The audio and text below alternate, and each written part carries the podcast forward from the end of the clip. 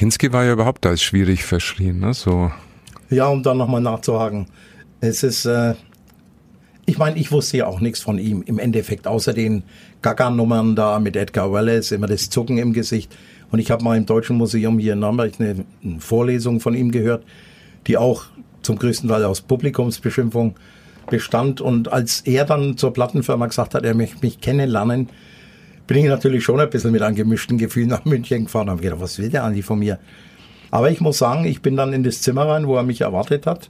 Dann steht er auf und lacht mich an und nimmt mich so bei der Schulter und sagt, mein Gott, du hast ja auch so eine Fresse. Und wir haben beide furchtbar gelacht. Also, ich habe ihn kennengelernt als hochprofessionell, minutenpünktlich, durchaus schwierig, aber immer schwierig dann, wenn Öffentlichkeit irgendwie dabei war. Dann, ansonsten war der der Kumpel schlechthin irgendwie. Also wir hatten natürlich auch Streitprobleme, äh, die dann halt, äh, ja, er ist halt, er ist halt keiner, der die Hintertür nimmt, weißt ich weiß.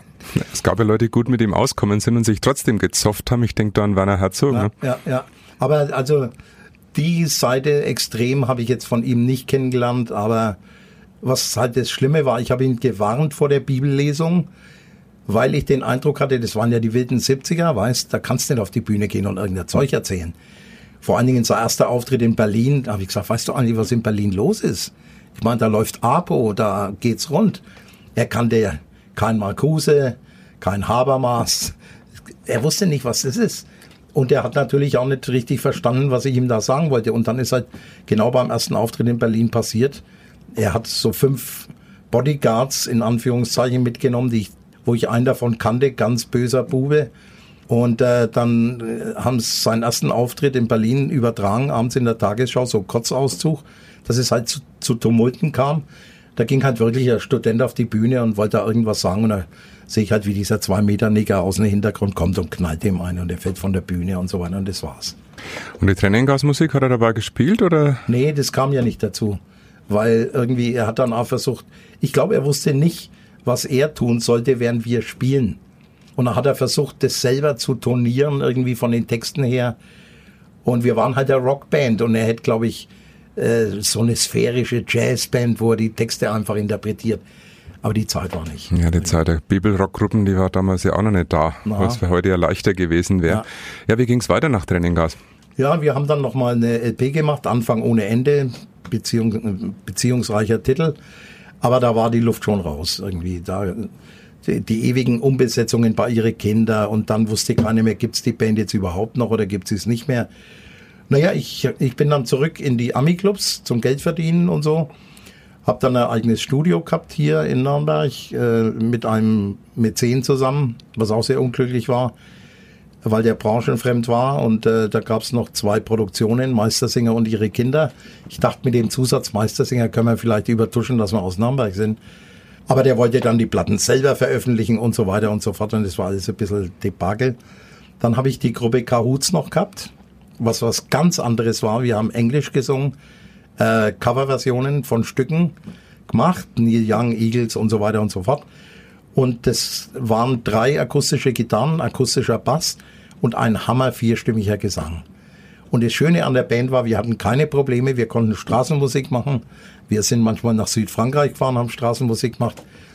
Naja, und dann habe ich mit Ernst Schulz, wir haben ja immer weiterhin auch ein bisschen ihre Kindersachen weiter betrieben und da haben wir mal festgestellt, dass wir eigentlich ganz gute Songs kreiert haben in der Zwischenzeit und dann gab es 84 nochmal eine Produktion, Ihre Kinder heute, was die eins, also meines Erachtens nach die beste, weil Ernst Schulz und ich, wir haben das Ganze in die Hand genommen und haben uns die Musiker geholt aus Nürnberg, die wir wollten. Also es war keine Band, sondern wir haben uns halt die Musiker geholt, wo wir sagen, das Projekt gut. sozusagen. Ganz genau, es war ein Projekt. Und äh, wie gesagt, es ist das einzige Projekt bis zu diesem Jahr, was nicht auf CD ist. Aber es wird dieses Jahr auf CD erscheinen. Ihre Kinder heute. Super, es gibt ja Ihre Kinder die ganze Zeit auch im Internet. Ja. Da sind Sie ja sehr präsent. Wer macht eigentlich die Seite? Ein Bekannter von uns. Der macht es ganz gut. www. Ihre Kinder, klein und zusammen.com. Und dann gab es ja noch ein legendäres Konzert am Badentreffen. Ja, da haben wir eigentlich dasselbe gemacht, weil die Band äh, in der Urform nicht mehr bestand. Und da haben wir uns halt äh, die Musiker, die halt noch zur Verfügung standen, die haben wir da eingebaut und da waren ja 10, 12 Leute unterwegs und so. Und da haben wir ein paar Nürnberger, sag ich mal, Musikerfiguren mit eingebunden. Das war eine Energieleistung und äh, es war trotz strömenden Regens, waren 3000 Leute da, die sich das angetan haben. Es war sehr berührend irgendwie, fand ich. Das war jetzt 2000? Genau, Millennium. 2000. 2000, ja. Ja, zehn Jahre später, mal wieder sowas denkbar? Nee. Absolutes Abschiedskonzert gewesen? Das war wirklich das Letzte. Na, ich habe ja dazwischen noch ein paar andere Sachen gemacht, Theater gespielt, im Kostner, eine ganze, zweimal 14 Auftritte, glaube ich, waren das. Äh, Junimond, praktisch eine Hommage an Rio Reiser. Ich habe da also nur seine Stücke gespielt und eine abgefahrene Geschichte mit einer zauberhaften Schauspielerin, Elisabeth Wasserscheid. Nur zu zweit, das war für mich auch eine neue Erfahrung, weil ich habe das ja noch nie gemacht. Sehr anstrengend, aber sehr befriedigend irgendwie. War ausverkauft immer. Wie war das eigentlich mit anderen Gruppen? Sind Ihre Kindersongs dann ja auch von anderen verwendet worden? Also gerade wenn zum Beispiel Udo Lindenberg ja so begeistert war. Ja, irgendwie nicht. Irgendwie nicht.